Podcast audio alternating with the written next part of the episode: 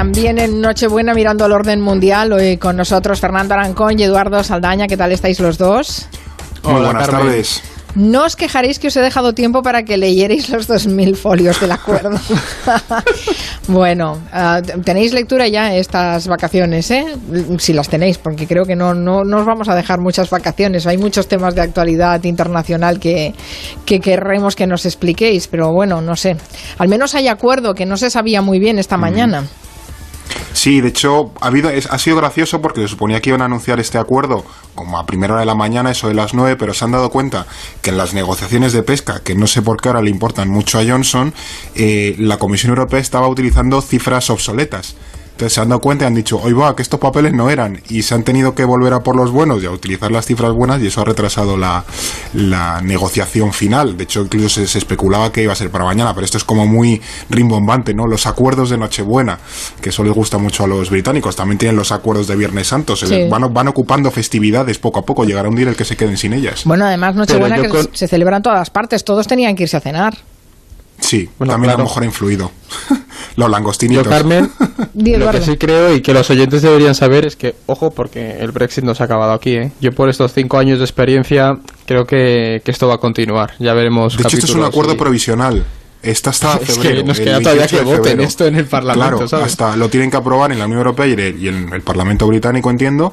Eh, y lo que hay es un acuerdo provisional y cuando se, se apruebe por todas las partes, pues entrará en, en, en, la fase definitiva, ¿no? Pero me espero cualquier giro extraño. Sí, sí, sí. Bueno, que quede bastante claro. De todas maneras, si no se hubiera llegado a este acuerdo que ahora están explicando en rueda de prensa Johnson y Ursula von der Leyen, eh, hubiera habido una ruptura brusca. Y bueno pues al menos al menos tienen se han ganado el tiempo para seguir peleándose en los próximos que, meses semanas años. Lo que sí estaba leyendo y ha dicho Barnier si corrígeme Fer es que se han cargado el Erasmus no Ah, pues Yo es que estaba no mirando el, la tableta pues sí, que han sí. hecho para ayudar a, supongo que periodistas y gente despistada, y, y pero claro, aquí hay una, claro, dos mil folios resumidos, pues en una tablita sí, o sea, yo como por lo que de, han dicho, el Erasmus se lo han cargado puntos. en Reino Unido, así uh -huh. que mala noticia. Puede ser, eres un país que no está en la, bueno, en la Unión Europea, es claro. cierto que tampoco pasa con Turquía, tú Tur estuviste en Turquía, pero bueno. Sí, justo. Eh, ellos verán. Bueno, que hay acuerdo, pero que necesitamos tiempo para leer la, la letra eso pequeña. Es, eso es. Eh, de todas maneras, hoy sí que tenemos previsto sacar también la bola de cristal para ver qué nos depara el 2021, porque algunas pistas sí tenemos. Pero antes también tenemos hoy pregunta para los oyentes. Mm -hmm. ¿Cuál es, Eduardo? Sí. Pues como esta noche muchos niños estarán esperando a que venga Papá Noel, hemos querido ver eh, cuánto saben nuestros oyentes de, de, la Navidad y en particular de quién trae los regalos. Porque aquí tenemos a los Reyes Magos y algunos también a Santa Claus, pero en otros países del mundo hay otros seres mágicos que reparten los regalos. Así que la pregunta de hoy es, ¿cuál de estos personajes trae los regalos de Navidad en otra zona de Europa? ¿La cabra de Navidad, el pino de las nieves o los Reyes de invierno? Bueno, pues nada, ya pueden ir votando, que la tenemos en, en, Twitter. También tenemos preguntas de los oyentes que tienen mucho interés por la actualidad internacional. Por ejemplo, una oyente que nos escribió por Twitter, Irene, nos preguntó por las pagas extras. Dice que en España, por tradición, recibimos el sueldo en 14 pagas, pero ella quería saber cómo se hace en el resto del mundo y cómo se hace. Eso es, las 14 pagas, eh, en, al menos en España, las ideó Franco a mediados de los años 40, primero como una especie de aguinaldo navideño, no era una paga completa, y luego en verano, creo que en el 46-47, eh, para conmemorar el golpe de Estado de julio y dar un poco de alivio a la economía, que claro, en aquella época de la autarquía, pues era absolutamente desastrosa en España. En otros países de Europa también existen las pagas extra, aunque obviamente no son cosa de Franco, sino de los sindicatos, y normalmente son eh, sistemas de 13 pagas y no de 14. En Portugal eh, también tienen 14, si no me equivoco, y en Países Bajos, aunque son sistemas como algo distintos.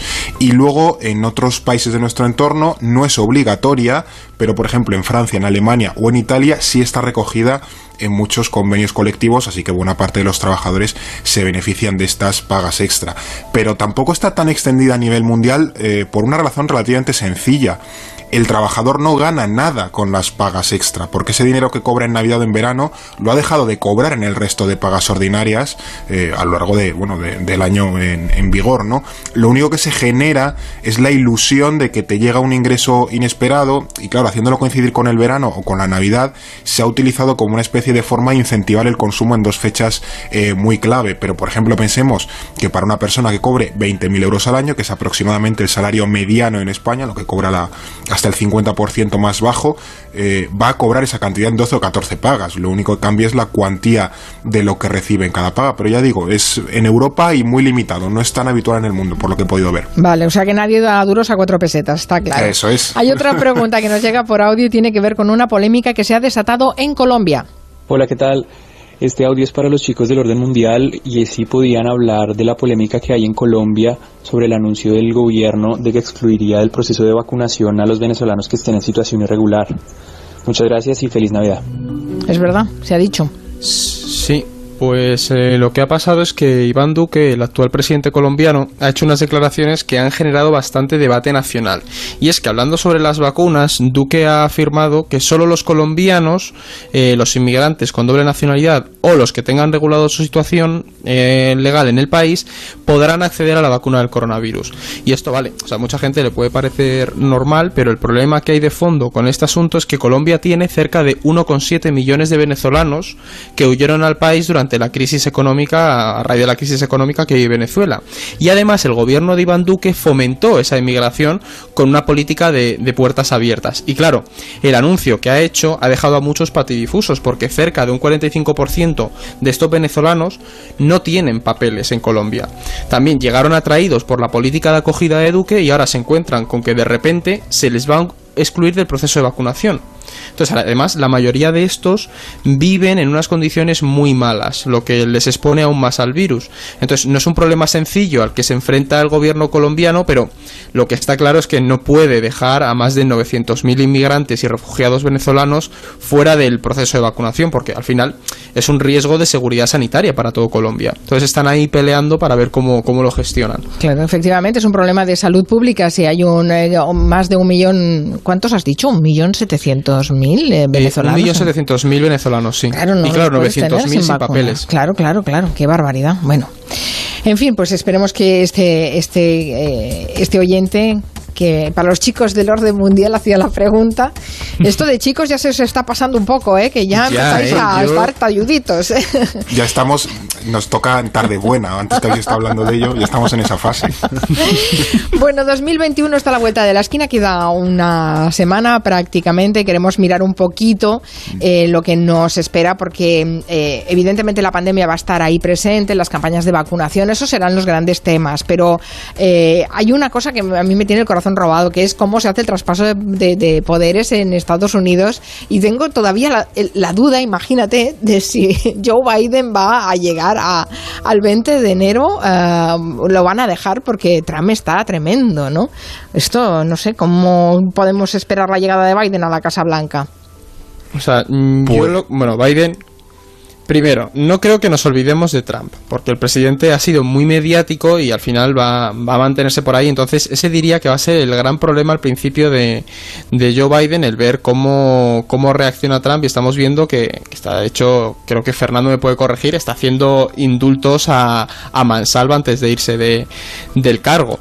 Pero bueno, a todos los de la que- trama rusa les está indultando uno detrás de otro. Claro, claro, está diciendo, vamos a salvarnos todos antes de, de dejar el barco. Entonces, lo que va a ser clave es que tendremos que ver cuánto poder consigue mantener el Partido Republicano, porque si consiguen mantener el control del Senado, es cierto que Biden ahí puede tener dificultades para gobernar. El gran desafío al que se va a enfrentar Joe Biden con la pandemia, o sea, con, con la llegada al poder, Carmen, en el corto plazo va a ser la pandemia. Se espera que sea un poco más, bueno, bastante más coherente que Trump, iba a decir un poco, pero va a ser bastante más coherente que Trump, y que intente expandir un poco esta ley conocida como el Obamacare para pues abarcar a más espectros de la población. Porque además el coronavirus también ha puesto de manifiesto las desigualdades raciales y económicas que hay en Estados Unidos. Pero ojo que es ese, algo- ese, ese plan de recuperación, por ejemplo, eh, además Sí. un plan importante, no lo ha querido firmar. Biden. 900 mil No, millones. no, es- Trump no lo ha querido Trump firmar. dijo el otro día que Ah, no. no, no, no, 900 no. mil millones de dólares, sí señor. Es, eh, se le está dejando unos recados, unas minas, un campo de minas le está dejando a Joe Biden. Ese es el problema, que al final eh, ha sido un shock para todas las instituciones y la estabilidad política de Estados Unidos y Biden va a tener que hacer un trabajo de fondo muy potente. Por eso los primeros años de Biden lo que se espera es que esté centrado en la política interior. O sea, tienes que estabilizar el país, tienes que terminar con esas tensiones sociales que, que sigue existiendo porque recordemos que la mitad de los votantes de Trump siguen pensando que ha habido fraude. Sí, sí, sí. Entonces tienes a un cuarto de la población del país que piensa que has llegado al poder por un pseudo golpe de Estado.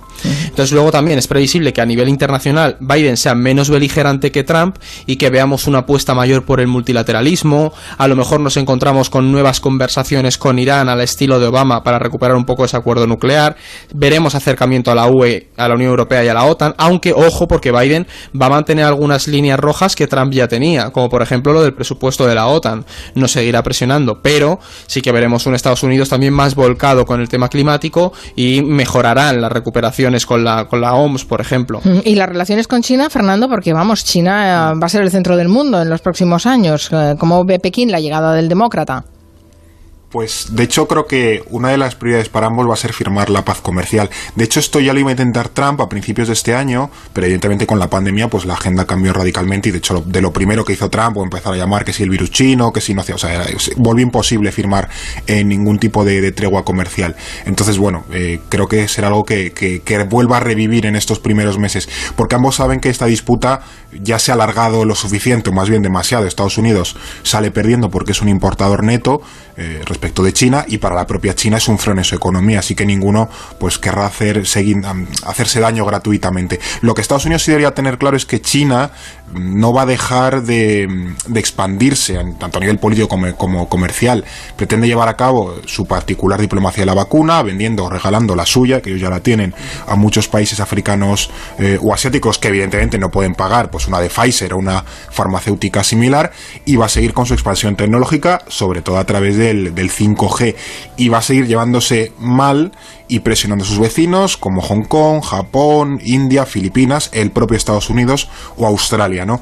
Y luego a nivel interno, el poder del Partido Comunista ya es omnímodo, de hecho han conseguido controlar la epidemia o al menos dar una apariencia de control, no han sufrido demasiado bache económico y este 2021 además es el centenario del Partido Comunista de China, así que es una fecha importante para ellos, ¿no? Y lanzan también el, el siguiente plan quinquenal, porque sí, China sigue utilizando planes quinquenales como la Unión Soviética hacía en su día, que ya además estos planes plantean objetivos importantes de cara a que el país sea toda una potencia mundial, ¿no? Ya no, ya no van de, tan de tapado, de, con esa, de equipo pequeño, no, no, ya van mentalidad de, grandes. No guardéis la bola de cristal que la semana que viene os pediré otra prospección sobre el futuro que nos espera en el mundo, que es muy complicado y hablaremos de, de África y de América Latina, pero ahora vamos rápidamente con la revista de prensa porque hay uh, unas cuantas noticias que me gustaría conocer vuestra opinión. Israel, por ejemplo, cuartas elecciones en año y medio. Parece que los escándalos de corrupción de Netanyahu y las discrepancias entre los dos partidos de coalición han terminado con la disolución del Parlamento. Bueno, es, eh, ¿qué está pasando en Israel y cómo van a salir de esta? Sí, esta gente tuvo dos elecciones en 2019, como nosotros, lo que es que nosotros paramos, y ellos siguieron con otras más en, en, marzo de este año, de hecho justo a inicios de la pandemia, y ahora, en 2021, ante un pacto de gobierno que era muy frágil, pues Netanyahu eh, parece haber forzado la, ruptura del acuerdo de gobierno para ir a unas cuartas elecciones. ¿Y por qué? Pues por varias razones. La primera es que su rival, que era Benny Gantz, que, bueno, su rival, que también estaba en el gobierno, eh, que fue quien le sostuvo el pulso en las anteriores convocatorias, se está viniendo abajo y la formación está colapsando entonces, bueno, pues como intenta eh, aprovechar para meterle el diente. La segunda es que Netanyahu ha conseguido varios éxitos diplomáticos estos meses, ya lo hemos contado aquí a lo largo de estas semanas, como son la normalización de relaciones con varios países árabes y junto con la llegada de la vacuna, pues se le ha abierto una oportunidad interesante para ganar apoyo electoral, ¿no? Y luego la tercera sería que el acuerdo de gobierno al que llegó con Netanyahu, con, con Gantz, implicaba que este, Gantz, sería primer ministro a finales de 2021. Así que podría ser él el que capitalizase ese apoyo si, por ejemplo, pues eso, la vacuna en Israel estuviese ya funcionando perfectamente en la segunda mitad de 2021. Y como en Israel hay que convocar elecciones si el presupuesto no sale adelante, pues Netanyahu probablemente ha dicho, mira, me lanzo contra el muro y que sea lo que Dios quiera, porque si aguanto, pues al final puedo acabar perdiendo. Entonces él como que tiene ahora una ventana de oportunidad muy importante para, para ir a unas nuevas elecciones. Cuatro elecciones en año y medio y hablábamos nosotros de, desestabilidad, desestabilidad ¿eh? pues esto es, vamos, vamos, el dragón Khan. En Hungría también la oposición se ha unido en una coalición con el objetivo de echar a Orban del, del poder, a Víctor Orban, pero no sé, este, este líder húngaro está muy, muy crecido, muy fuerte, no sé si van a poder conseguirlo. Pues sí que pueden tener opciones, Carmen, y además pueden poner una situación bastante comprometida a Orban, porque es que seis partidos de, la oposición, que mm, esto no son todos partidos de izquierda, van desde la izquierda hasta la derecha de Jobbik, también se han unido los liberales húngaros, pues todos se han juntado para presentar una candidatura contra el Fidesz, del partido de, Orbán, de cara a las elecciones de, de 2022. Sin duda es sorprendente porque Orbán, en su afán por unir Hungría bajo esa visión iliberal, lo que ha conseguido es que la oposición se una para, para proponer una Hungría alternativa a la que el actual mandatario quería, quería crear, ¿no? Entonces a mí me ha resultado paradójico. Y en cuanto a las posibilidades electorales de esta coalición, la verdad es que tiene bastantes opciones, porque las encuestas eh, están afirmando que, que puede derrotar al primer ministro. La popularidad de Orban ha caído bastante en este último año, ha pasado en junio tenía un 40% de apoyo y ha pasado al 32% actualmente. Y según político que estaba leyendo las encuestas antes, el Fidesz del partido ha caído del 52% también en verano al 47% ahora. Entonces, si esta tendencia continúa y la oposición plantea un buen programa electoral contra Orban, podemos encontrarnos con el fin del gobierno del Fidesz. Aunque tendremos que esperar a 2022 y tener mucho cuidado porque Orban es perro viejo en política y sabe mucho cómo mantenerse en el poder. no sé yo si cara esa breva, ¿eh? a ver, parece difícil. Por lo ¿eh? menos la, también te digo, Fernando, es que si no cae esto, ¿cómo. Un 47% de popularidad, qué horror, ¿eh? El pobre debe estar, vamos. claro, pero, pero es para que se hayan tenido que unir todos los partidos de la oposición, o consiguen echarle ahora o la oposición se va a quedar Yo vi que antes eh, la gente muy chunga, o sea, era, estaba más a la derecha que Orbán. O sea, era pues y ahora están aliándose, aliándose, con la izquierda para echar a este hombre del poder. También nos da muestra de cómo está la situación política en el país. Bueno, hay líderes políticos que de verdad que no los echas ni con agua caliente, ¿eh? A la que llegan no hay manera que suelten la poltrona. Tremendo, tremendo. Bueno, hay elecciones también en República Centroafricana.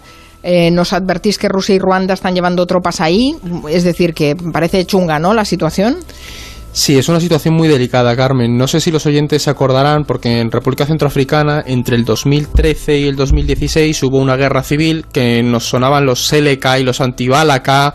Eh, bueno, hubo un conflicto ahí tras el golpe de Estado contra François Bozizé, que era un señor que también llegó al poder con un golpe de Estado en 2003, pero bueno, a este se le, se le echó el poder. Y desde entonces el país ha vivido un conflicto interno, ¿no? Todas esos, esas dos grandes fuerzas se rompieron un montón de grupos armados que controlan zonas de del Estado. ¿Qué ocurre? Que con las elecciones que vienen este domingo, la tensión política ha aumentado, han surgido grupos armados que se han unido en una especie de coalición también para intentar derrocar al actual presidente, a Tuadera, y un poco acabar con este proceso electoral. El tema es que Bocicé, el anterior dictador de la República Centroafricana, llegó al país hace unos meses y se sospecha que está detrás de estos grupos armados. ¿Por qué es importante esto? Porque hay países con muchos intereses en este país. La República Centroafricana es muy rica, tiene muchísimos diamantes y tenemos ahora mismo a Rusia, Francia y Ruanda que han desplegado tropas en el país para ver para ver qué ocurre y veremos este domingo si no si no acaba esto en otra nueva guerra civil. Mm. Bueno, teníais una pregunta hemos eh, mm, preguntado a los oyentes a través de Twitter cuál de estos personajes, dábamos tres opciones, trae los regalos de Navidad en eh, eh, otra zona de Europa.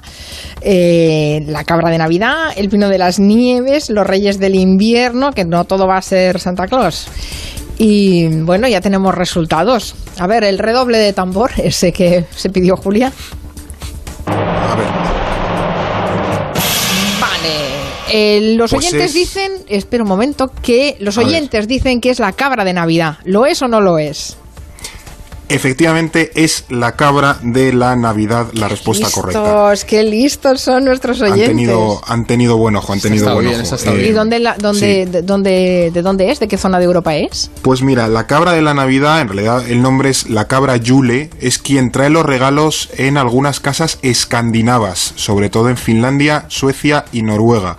Y tiene relación con las cabras que existían en la mitología nórdica, por lo que he podido leer, aunque es cierto que en los últimos tiempos como que Papá Noel está quitando bastante mercado a la pobre cabra, ¿no? Entonces, bueno, que los Reyes Magos no reparten en toda Europa, claro, sería un, un currazo enorme y en muchos países hay otros personajes, algunos absolutamente delirantes, que son quienes llevan los regalos y esta cabra de la Navidad es quien lo hace, pues eso, en los países escandinavos. La cabra de la Navidad, lo del pino de las nieves y los reyes del invierno lo habéis pensado vosotros, ¿no? Sí, ya era. era- pero hay, hay, hay, hay otros personajes parecidos, como el abuelo de las nieves, eh, el, El abuelo gnomo- invierno, San Nicolás, San Navidad, Basilio, ¿no? Santa. Lucía, el gnomo de la Navidad también. El gnomo de la Navidad, es David, Gnomo ¿no? de la Navidad. El gnomo de la Navidad también además en, en Escandinavia, o sea que en esa zona van, van un poco a lo, no a lo normal, ¿no? Bueno, bueno, está bien. Bueno, ya saben que pueden hacernos llegar sus preguntas sobre temas internacionales eh, eh, mandando un correo a contacto arroba elordenmundial.com o en las redes sociales de Gelo y del Orden Mundial. Feliz eh, Navidad, chicos, y hasta la semana que viene. Feliz Navidad y nos vemos. Nochevieja además, ¿no? Eh, Adiós. sí, eh, vais de Nochebuena a Nochevieja.